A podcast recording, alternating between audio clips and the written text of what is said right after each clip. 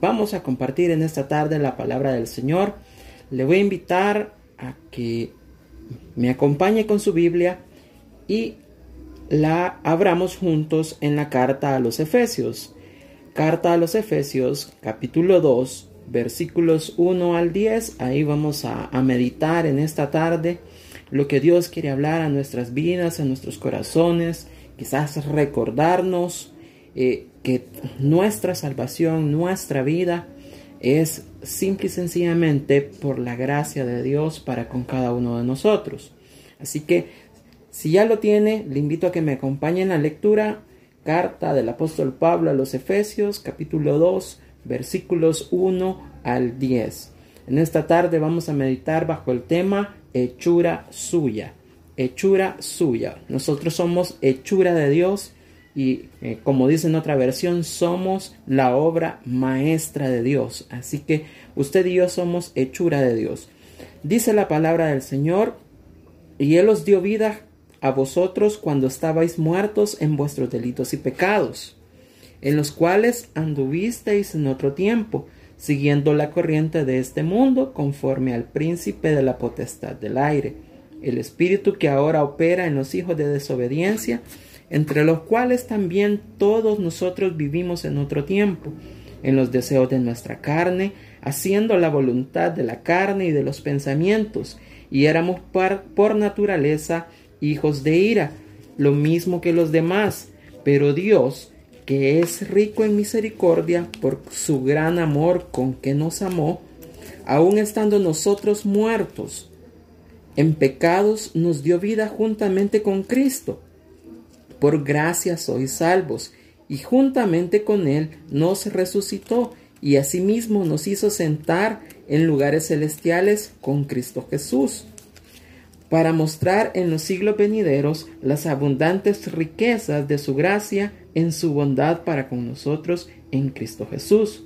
Porque por gracia sois salvos por medio de la fe, y esto no de vosotros, pues es don de Dios, no por obras, para que nadie se gloríe, porque somos hechura suya, creados en Cristo Jesús para buenas obras, las cuales Dios preparó de antemano para que anduviésemos en ellas. Amado Dios, en esta tarde estamos delante de tu presencia, Señor, dándote gracias, amado por el privilegio y la oportunidad que nos das en esta tarde de estar ante ti, Señor. Gracias, Señor amado, en esta tarde porque tú has tenido misericordia de cada uno de nosotros. Gracias porque tu mano poderosa se ha movido, Dios mío, por pura misericordia en favor de nuestra nación. Gracias, amado Rey, porque, Dios mío, las autoridades estaban preocupadas porque esperaban un, un, un huracán poderoso, potente, que fuera a ser destructivo, Dios, y que de hecho fue destructivo en otras naciones, pero tu mano poderosa intervino, Señor, y nos ha dado vida una vez más como nación. Y como nación una vez más estamos agradecidos porque ha sido tu mano poderosa Señor la que se ha movido en favor de esta nación. Gracias amado Rey porque tú tienes el cuidado de cada uno de tus hijos, tú tienes el cuidado de todos aquellos que invocan tu nombre Señor. Y en esta hora venimos ante tu presencia Señor poniendo este tiempo, esta meditación, esta palabra que tú has puesto Dios mío, en mi corazón en primer lugar para compartirla con mis hermanos, con aquellos que se van a conectar, con aquellos que están pendientes de, la, de las publicaciones de nuestra iglesia, por cuantos más van a escuchar esta palabra, Señor, porque es tiempo que cada uno de nosotros reflexionemos acerca, Dios mío, de el gran sacrificio que tú diste por nosotros y cómo por gracia tú nos has hecho a tu imagen, Señor, tú nos has moldeado y en esta tarde te agradecemos, Dios, porque tu fidelidad es grande para con cada uno de nosotros. Gracias, amado Señor, en esta tarde. Abre nuestro entendimiento, abre nuestro corazón, Señor, para recibir lo que tú tienes para nosotros. En el nombre de Jesús. Amén y amén. Bueno, en esta tarde agradecemos su sintonía, el hecho de que usted está con, con nosotros, acompañándonos en esta transmisión. Eh, vamos a hablar acerca de un tema muy especial y es que usted y yo somos hechura de Dios. Hemos sido hechos conforme a la imagen de Cristo. Entonces Pablo nos lo recuerda en esta tarde. Y déjeme decirle lo siguiente, nosotros como seres humanos siempre hemos tratado de buscar formas o maneras en cómo vivir la eternidad lejos de Dios. Las culturas ancestrales buscaban maneras de cómo eh, poder dar el siguiente paso hacia la eternidad. De hecho, por ejemplo, los egipcios, ellos momificaban a sus reyes y los enterraban con todas sus posesiones.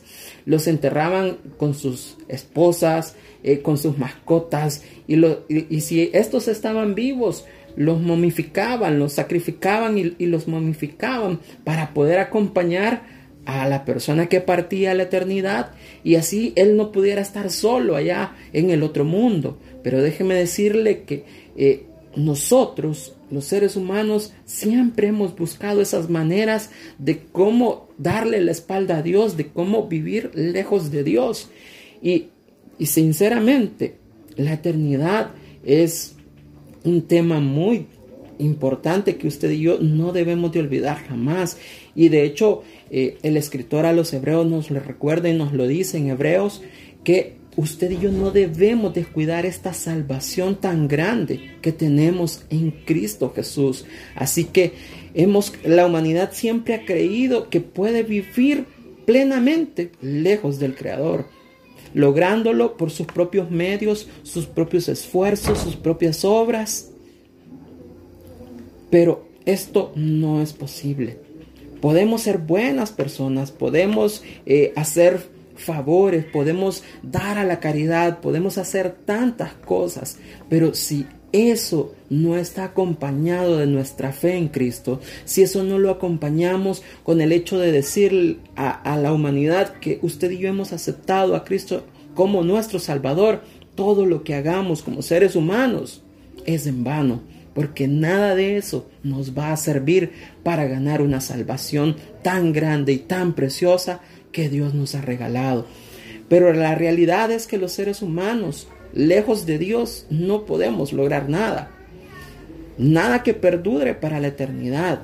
Nuestra vida y todo lo que llegamos a poseer en esta tierra es pasajero. Y todo lo que usted y yo tenemos es por la gracia de Dios. De hecho, nuestra vida, día a día, es un regalo que viene de parte de Dios. Y gracia significa eso, es un don o un regalo que usted y yo no merecíamos. Entonces, usted y yo no merecemos quizás como seres humanos vivir, despertar un día más para poder alabar a Dios. O simple y sencillamente para poder hacer nuestras faenas diarias, nuestras labores diarias.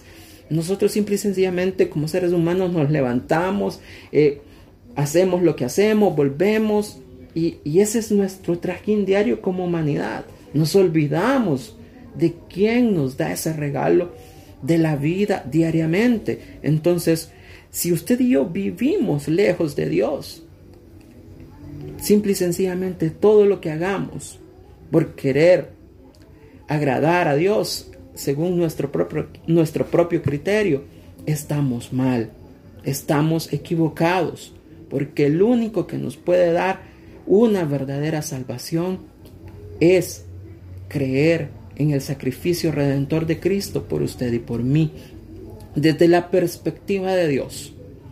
Antes de que usted y yo decidiéramos como hijos de Dios, como cristianos, creer en Cristo como nuestro Señor y Salvador, estábamos muertos en nuestros delitos y pecados. Estábamos bajo la ira de Dios, bajo la condenación de Dios. Y no había nada que usted y yo pudiéramos hacer que agradara a Dios. Nada que pudiéramos hacer que Dios lo viera con agrado. Nosotros estábamos, como lo dice Apocalipsis, separados para condenación eterna, lejos de Él. Así que Dios nos veía como desvalidos e irremediablemente perdidos. Era más que evidente que se necesitaba un sacrificio superior a nosotros para podernos hacer, hacer aceptables ante los ojos de Dios. En su infinita misericordia para la humanidad, Dios nos amó tanto que estuvo dispuesto a hacer lo que fuera necesario para rescatarnos y redimirnos de nuestra terrible condición de muerte. Y no estoy hablando de una muerte física, porque de hecho todos en el proceso de la vida vamos a llegar a ese final, que es la muerte. Pero de lo que Pablo habla acá en esta tarde no es de una muerte física, sino que más bien es de una muerte espiritual. La muerte eh, de estar lejos de Dios, porque Dios es el dador de la vida, Dios es el centro de toda la vida. Y cuando usted y yo nos alejamos del centro de la vida, del dador de la vida, usted y yo estamos muertos, estamos condenados, estamos vacíos, no tenemos, hagamos lo que hagamos, no tenemos nada que nos llene en, en nuestra vida. Simple y sencillamente vivimos como alguien más. Vivimos nuestra vida simple y sencillamente lejos de Dios. Entonces, ¿qué es lo que el Señor hizo para redimirnos de nuestra terrible condición? Envió a su Hijo, a su único Hijo, en sacrificio y en pago por nuestros pecados y por nuestra salvación.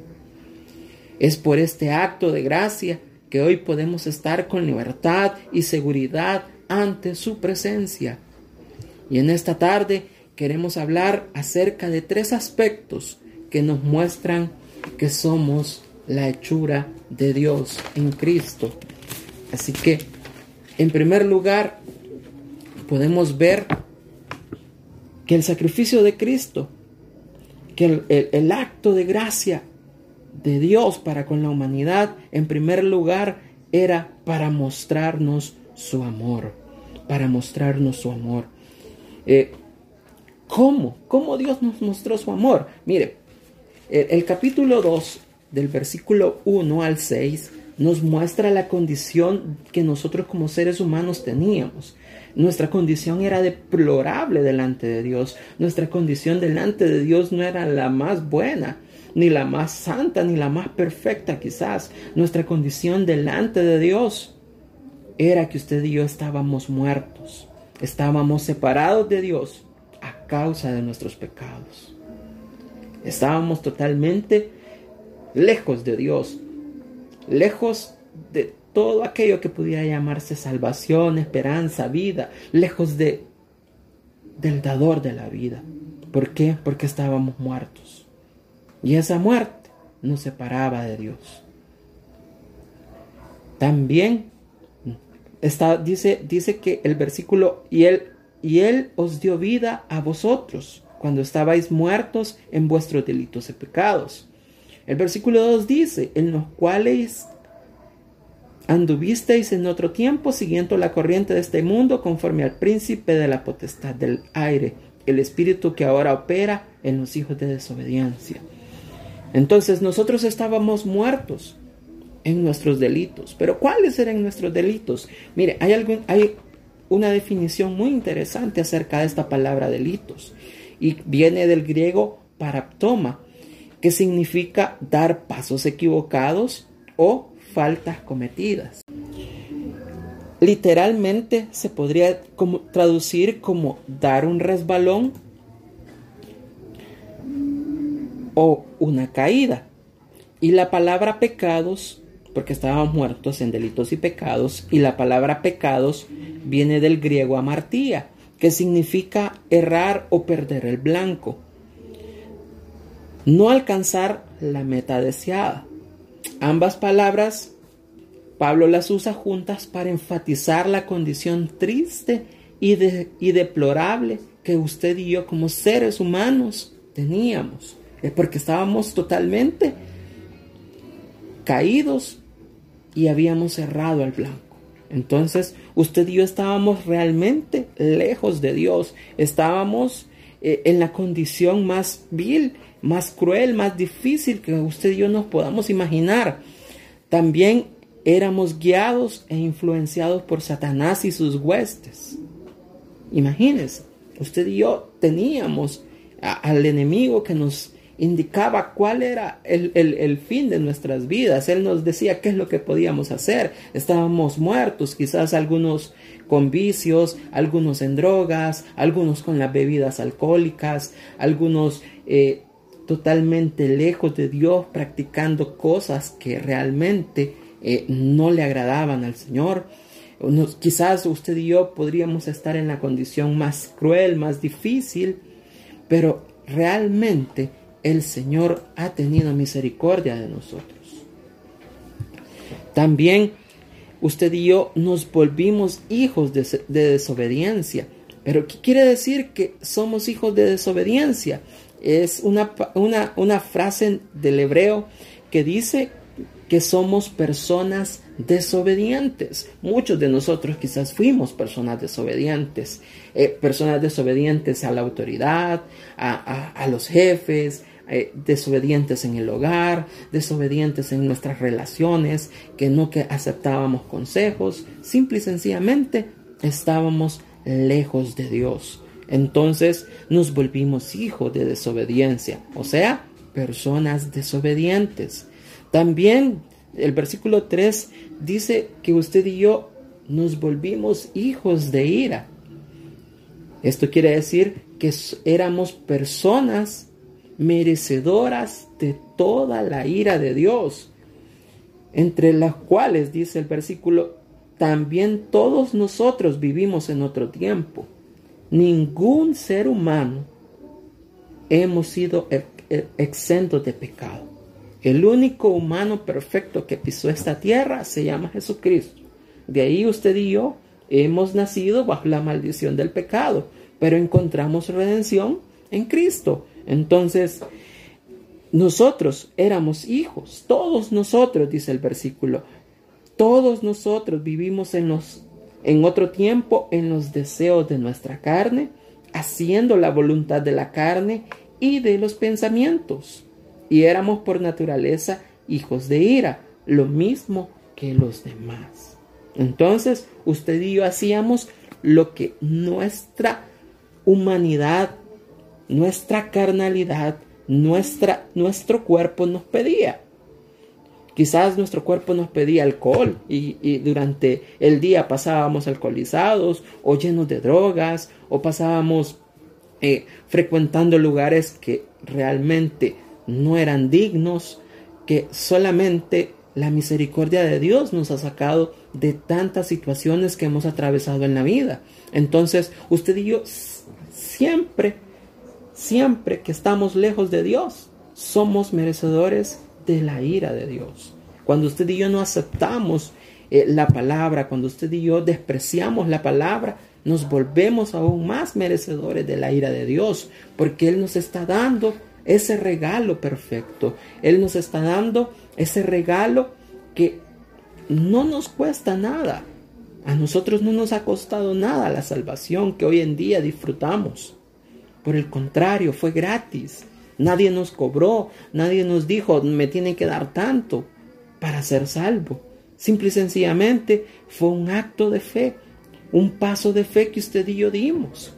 No guiados por el, ¿por qué somos hechura de Dios? En primer lugar, para, habíamos dicho que era para mostrar su amor. Dios nos ha hecho hechura suya para mostrar su amor hacia la humanidad. Así que, eh, como les decía, estábamos muertos, estábamos separados de Dios a causa de los pecados. Estábamos muertos, dice el versículo 2, en nuestro, 1, eh, perdón, en nuestros delitos y pecados. Y decíamos que la palabra delitos viene del griego paraptoma, que significa pasos equivocados o faltas cometidas. Y literalmente se puede traducir como eh, resbalón o caída.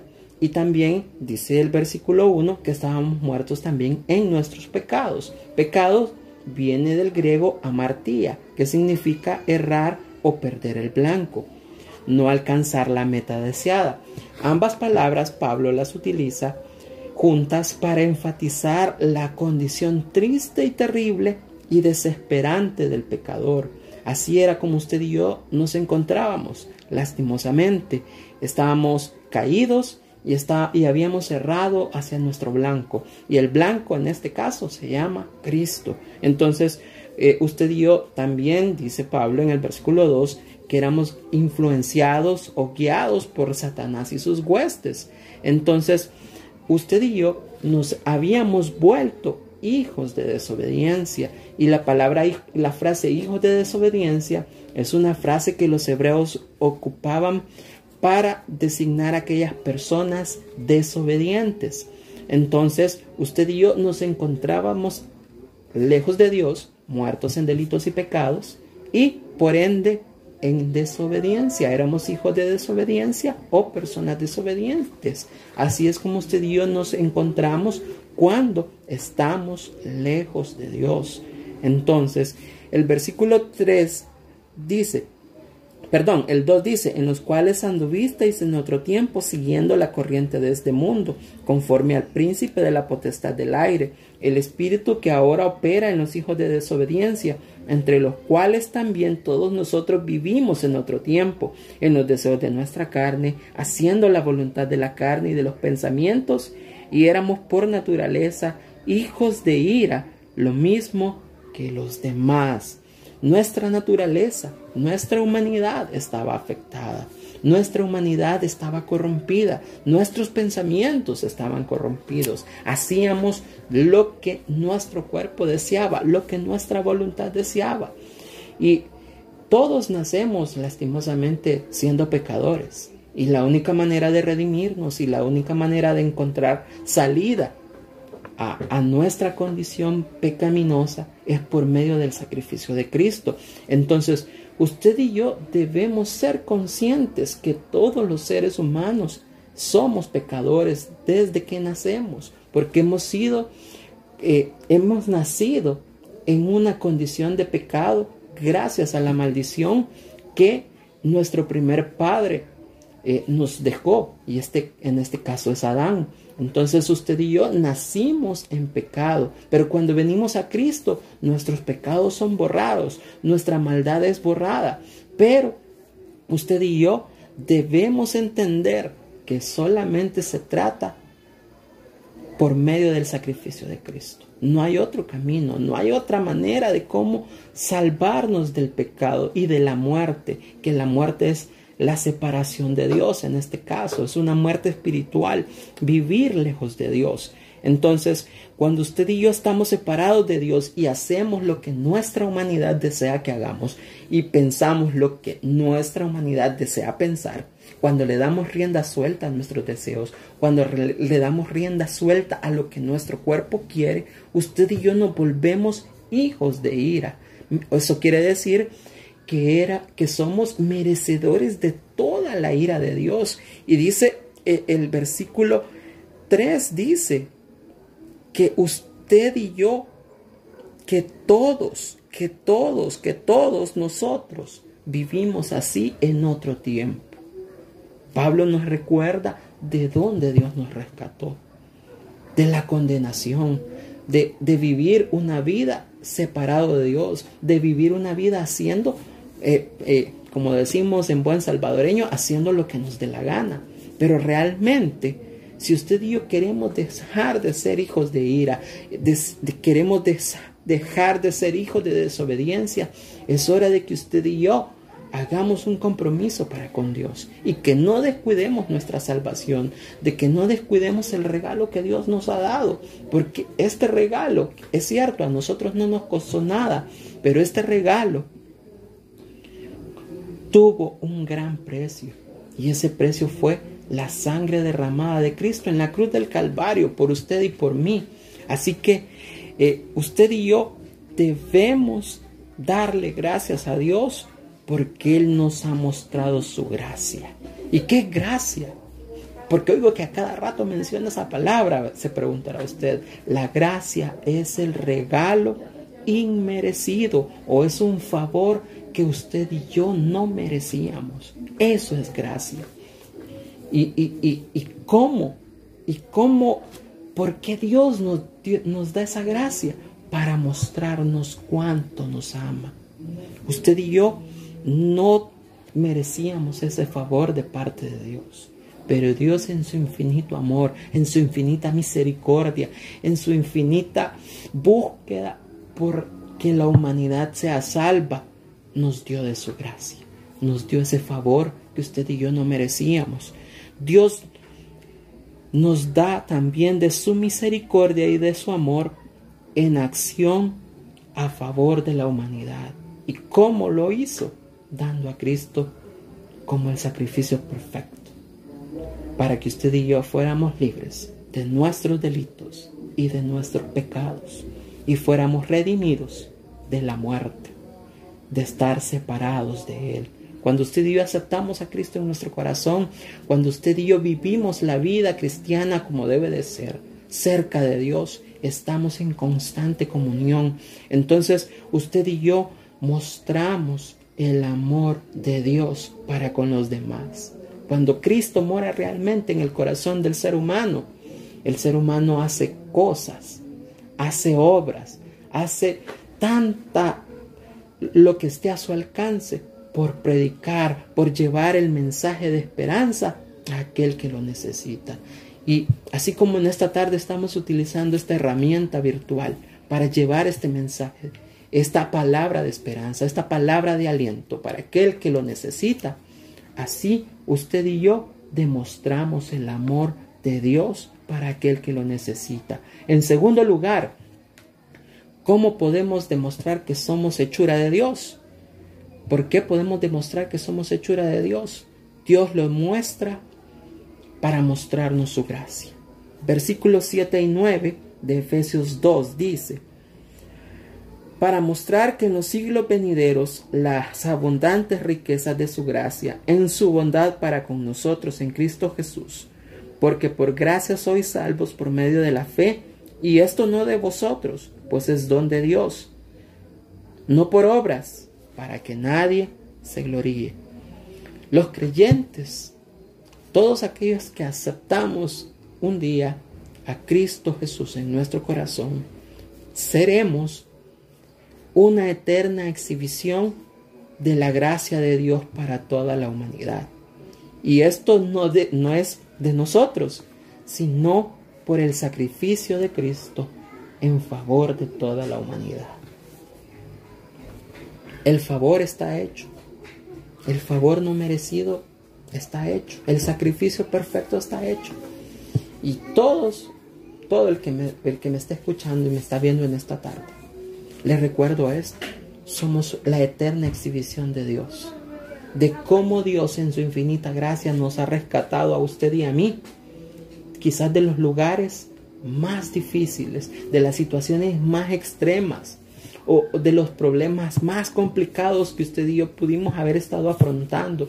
Quizás muchos de nosotros Dios nos rescató de la muerte, hablando físicamente, literalmente. Estábamos a punto de morir y vino el acto de gracia o el favor no merecido de parte de Dios a rescatarnos y a darnos vida una vez más.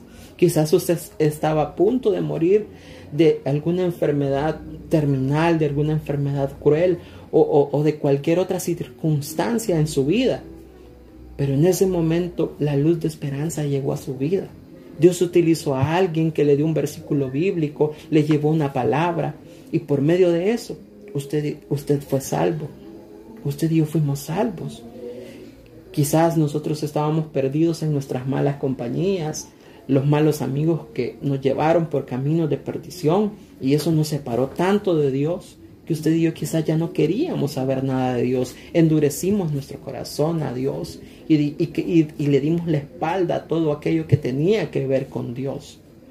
Pero siempre va a haber alguien que nos va a llevar ese mensaje de esperanza. Siempre va a haber alguien que nos va a mostrar la gracia de Dios para rescatarnos de ese lugar difícil. Siempre va a haber un hijo de Dios que va a llevarle una palabra de aliento, una palabra de ánimo, un, acto de misericordia, por medio del cual Dios va a obrar y va a hacer que su corazón se vuelva un corazón sensible a la voz de Dios. Y en ese momento es donde su fe va a empezar a actuar y usted va a empezar a reconocer la necesidad que usted y yo teníamos de un Salvador Entonces la salvación es por gracia y es mediante la fe.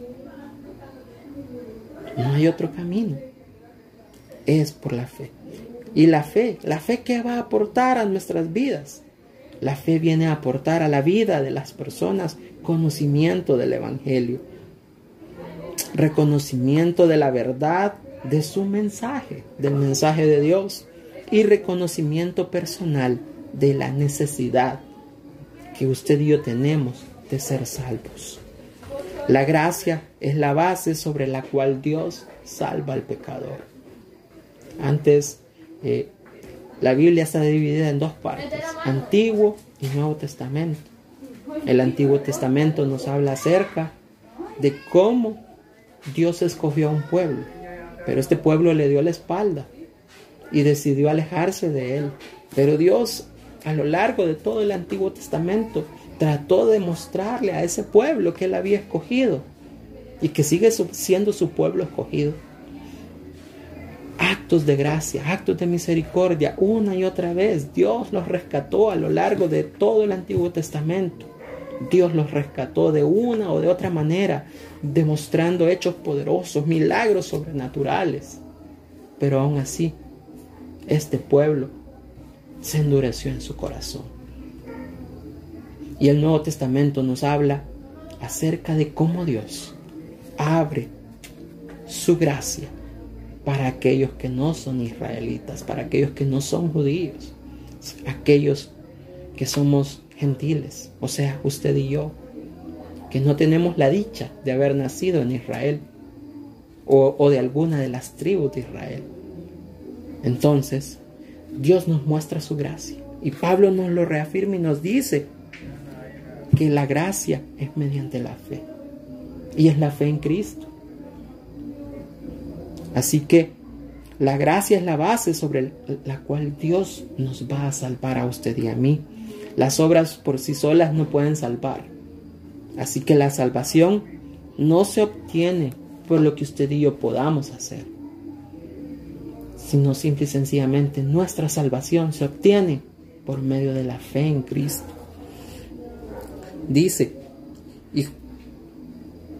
para mostrar en los siglos venideros las abundantes riquezas de su gracia. Y este versículo 7 es un llamado también para que usted y yo llevemos este abundante, esta abundante gracia a las naciones. Este versículo 7 Pablo también hace énfasis en que usted y yo debemos de compartir lo que Dios nos ha dado. Que no solamente debemos quedarnos con la salvación para nosotros, sino que debemos de compartir el mensaje, las buenas nuevas a aquellos que están muertos en sus delitos y pecados también. Así como un día Dios tuvo misericordia de nosotros, usted y yo debemos de tener misericordia para el pecador, para aquel que está lejos de Dios, para aquel que simple y sencillamente le ha dado la espalda a Dios, para aquel que está atravesando situaciones difíciles. Es hora de que usted y yo pongamos el Evangelio en práctica, que pongamos eh, la gracia de Dios en práctica, que no solamente nos quedemos con lo que aprendemos en las iglesias, sino que salgamos, que busquemos al pecador, que busquemos a aquel que realmente necesita conocer de Dios. Porque este mundo está lleno aún de personas que necesitan conocer de Dios. Hay personas que aunque usted no lo crea, jamás han escuchado de Dios. Y hay otras que han escuchado mucho de Dios y han visto tantos malos ejemplos que definitivamente decidieron endurecer su corazón a escuchar la palabra de Dios. Pero es hora de que usted y yo retomemos esto y que no nos quedemos solamente con, con lo que usted y yo ya tenemos, sino que lo compartamos con aquellos que lo necesitan. Es necesario, es urgente que usted y yo levantemos, nos levantemos y vayamos a buscar al perdido, que vayamos a buscar a aquel que está en necesidad y que llevemos esta luz de esperanza a aquellas personas que están tan perdidas en la oscuridad de su mente, en la oscuridad de sus pensamientos, aquellos que están en una oscuridad total que Satanás los tiene cegados. Es hora de que usted y yo mostremos esa gracia para con los demás. Porque usted y yo somos la exhibición permanente de la gracia de Dios para la humanidad. Como dice en otra parte de la escritura, usted y yo somos cartas leídas de este mundo.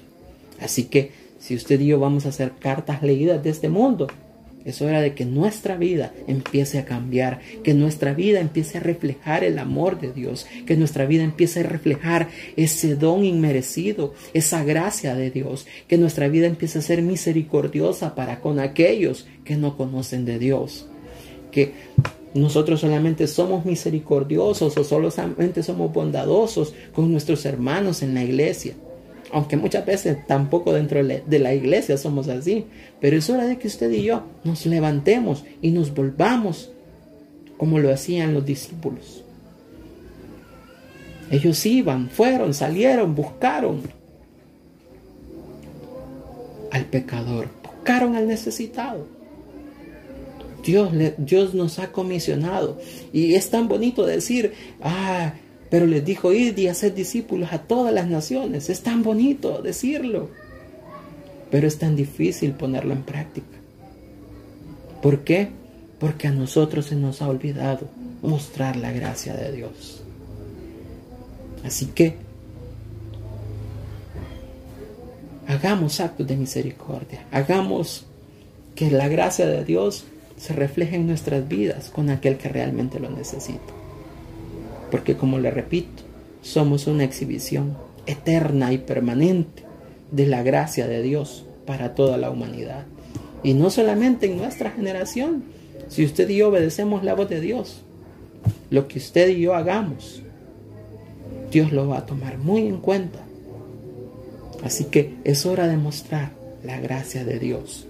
Y en tercer lugar, Dios nos ha permitido ser hechura suya para mostrar su obra mediante nosotros. Versículo 10 dice, porque somos hechura, hechura suya, creados en Cristo Jesús para buenas obras, las cuales Dios preparó de antemano para que anduviésemos en ellas. Usted y yo somos la obra maestra de Dios. Y la creación está esperando. De hecho, en Hechos Pablo dice que la creación gime a una esperando la manifestación de los hijos de Dios. Así que usted y yo somos esa obra maestra que esta humanidad está esperando, que nos levantemos y que eh, mostremos al mundo lo que Dios ha hecho y está haciendo y seguirá haciendo en nuestras vidas. Somos hechura suya por medio de Cristo. No hay otro. Cristo es nuestro modelo a seguir. Cristo es nuestro ejemplo. Cristo padeció lo mismo que usted y yo padecimos. Tentaciones. Eh, sintió hambre, sintió enfermedad quizás, sintió eh, todos los sentimientos que usted y yo tenemos. Cristo también los experimentó. Las angustias que usted y yo experimentamos, también Cristo las padeció. Pero con todo y eso, Él fue perfecto porque no pecó porque no se dejó guiar, llevar por sus pasiones. Por el contrario, Él nos demostró que sí se puede. Pero para hacer eso es necesario que usted y yo nos mantengamos pegados a Cristo, a Él. Que nos mantengamos cerca de Dios en todo momento. Que no nos separemos de Él. Sino que por el contrario estemos cada día más unidos, más tomados de su mano. Para poder demostrar la obra que Él ha hecho en nosotros. Las buenas obras siempre siguen a la salvación. Me decía que la salvación no es por obras, para que nadie se gloríe, dice Pablo. Pero cuando usted y yo venimos y aceptamos a Cristo y decimos, el Señor Jesús es el Rey de mi vida, las buenas obras que usted y yo hagamos van a ser de beneficio para otros. ¿Por qué? Porque estas siempre van a venir como resultado de estar constantemente cerca de Dios. De hecho, el versículo 10 dice que hemos sido creados en Cristo Jesús para buenas obras. Escucha bien, hemos sido creados en Cristo Jesús para demostrar buenas obras. las cuales Dios preparó de antemano para que anduviésemos en ellas.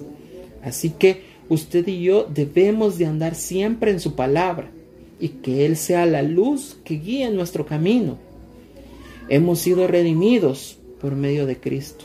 Así que no descuidemos esta salvación tan grande, la cual Dios preparó de antemano para todos aquellos que decidieran creer en fe que Cristo es el Señor. El plan perfecto de Dios fue ejecutado por amor a la humanidad mediante Cristo. Nuestra salvación solamente es mediante Él. No hay otro camino. Así que yo le invito en esta tarde o en esta noche ya que usted y yo nos volvamos a Dios, nos acerquemos a Él, que aprendamos a vivir pegados a Él, que nuestra salvación es por gracia. Y así como Dios nos dio de gracia a nosotros, nosotros demos de gracia a otros. Demos ese don inmerecido a otros. No nos quedemos con lo que Dios ha hecho en nosotros, solo para nosotros, o solo para nuestra familia, o solo para aquellos que amamos. Llevemos este don inmerecido a todos aquellos que realmente lo necesitan. ¿Por qué? porque somos hechura de Dios. Eh, somos hechos en Dios, en Cristo Jesús. Somos hechura, la hechura, somos la obra perfecta de Dios. ¿Para qué? Para mostrar su amor, para mostrar su gracia y para mostrar su obra. Así que, en conclusión, amar a Dios es lo mejor que usted y yo podemos hacer. Aún y cuando usted y yo seamos imperfectos, aún y cuando usted y yo le fallamos a Dios, Dios nos ama. Y su prueba más grande de amor fue el dar a su Hijo en nuestro rescate.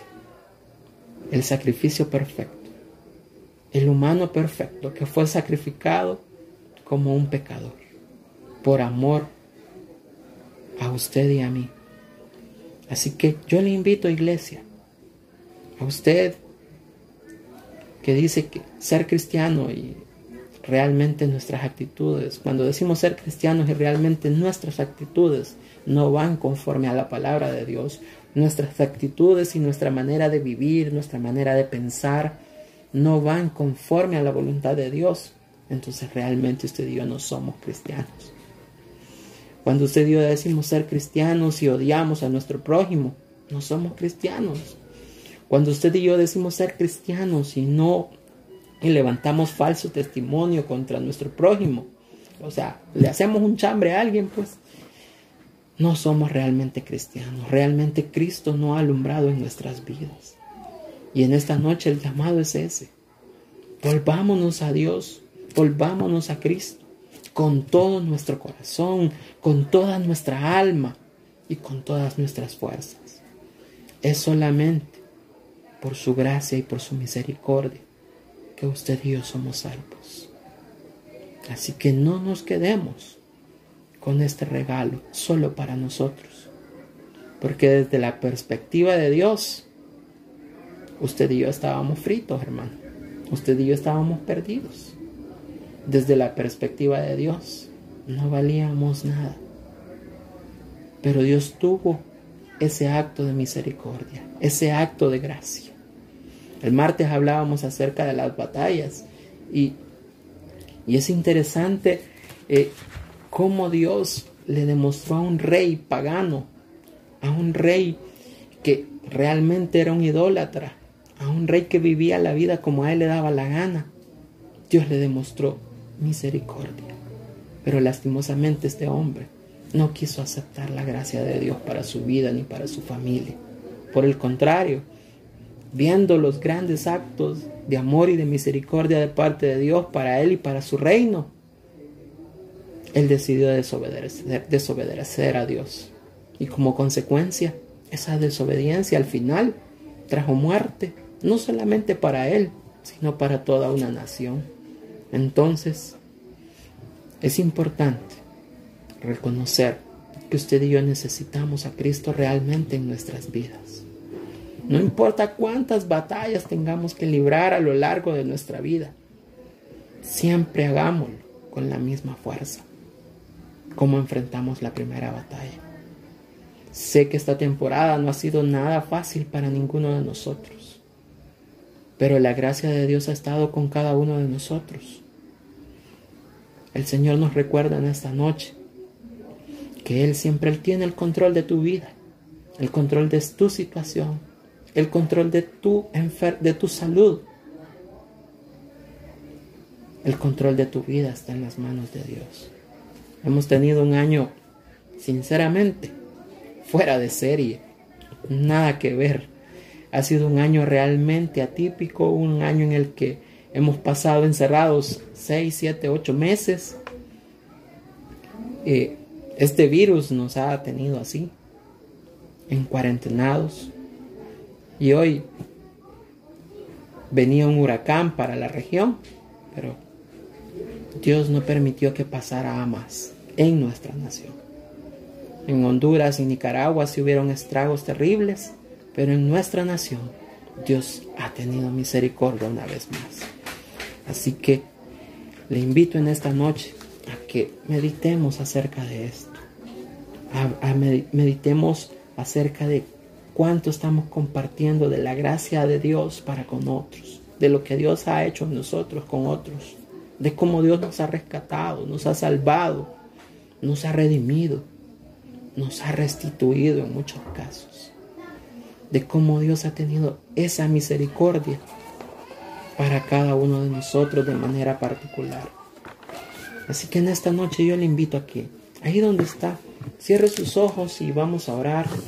Vamos a darle gracias a Dios por lo que Él ha hecho en nuestras vidas, por su gracia hacia nosotros por la salvación tan grande que Él nos ha dado, por este regalo inmerecido. Y que usted y yo nos volvamos a Él y seamos las personas que vamos a mostrar su amor para con otros, las personas que vamos a mostrar su gracia para con otros y las personas que vamos a mostrar la obra que Él ha hecho en nosotros con los demás. Así que ahí donde está, le invito a que cierre sus ojos. Amado Dios, en esta tarde venimos delante de tu presencia, Señor, dándote gracias por este tiempo. Señor, que a pesar de los problemas técnicos que tuvimos, pero tu misericordia ha sido grande para con nosotros. Y en este momento venimos ante ti, Señor, reconociendo, Dios, que realmente todo lo que has hecho, todo lo que somos nosotros como seres humanos, cuando nos hemos vuelto a ti, todo ha sido por tu gracia al hacer un recuento de nuestra vida, de las muchas veces que tú nos has librado, nos has sacado de alguna batalla, de alguna situación, de alguna crisis, de alguna enfermedad difícil. Ha sido por tu gracia, Señor. Ha sido por tu gran amor para con nosotros, porque somos hechuras tuyas, Señor. Y tú demuestras por medio de nosotros tu amor, tu gracia y lo que tú haces y seguirás haciendo en nuestras vidas. Señor, danos la valentía, la fuerza, Señor, para volvernos a ti con todo nuestro corazón, para volvernos a ti con toda nuestra alma, para volvernos a ti con todas nuestras fuerzas. Amado Señor, gracias en esta tarde, porque tu amor y tu misericordia es el que nos sostiene. Señor, te entregamos a ti este tiempo, Padre bueno. Y te pedimos que seas tú ministrando la vida de aquel que se ha podido conectar, así como también de aquellos que van a ver este video después. Señor, en tus manos está y haznos entender, Señor, lo que realmente tú quieres de nosotros, Señor. Que vivamos dignamente como hijos tuyos, como representantes tuyos. Y que también, Señor, nos volvamos al necesitado, al menesteroso, al que tiene el corazón quebrantado, al que tiene el corazón triste, al despreciado, al que no vale nada. Señor, ayúdanos a mostrarle tu amor, tu gracia y tu obra poderosa a esas personas que realmente te necesitan, Señor. Danos esa fuerza y esa valentía, Dios, para levantarnos con poder y con autoridad y llevar tu mensaje a aquel que lo necesita. Gracias, amado Dios, por este tiempo. Bendigo la vida de mis hermanos y de todos aquellos que se van a conectar más tarde. Gracias, Señor, en esta hora, en el nombre de Jesús. Amén y amén.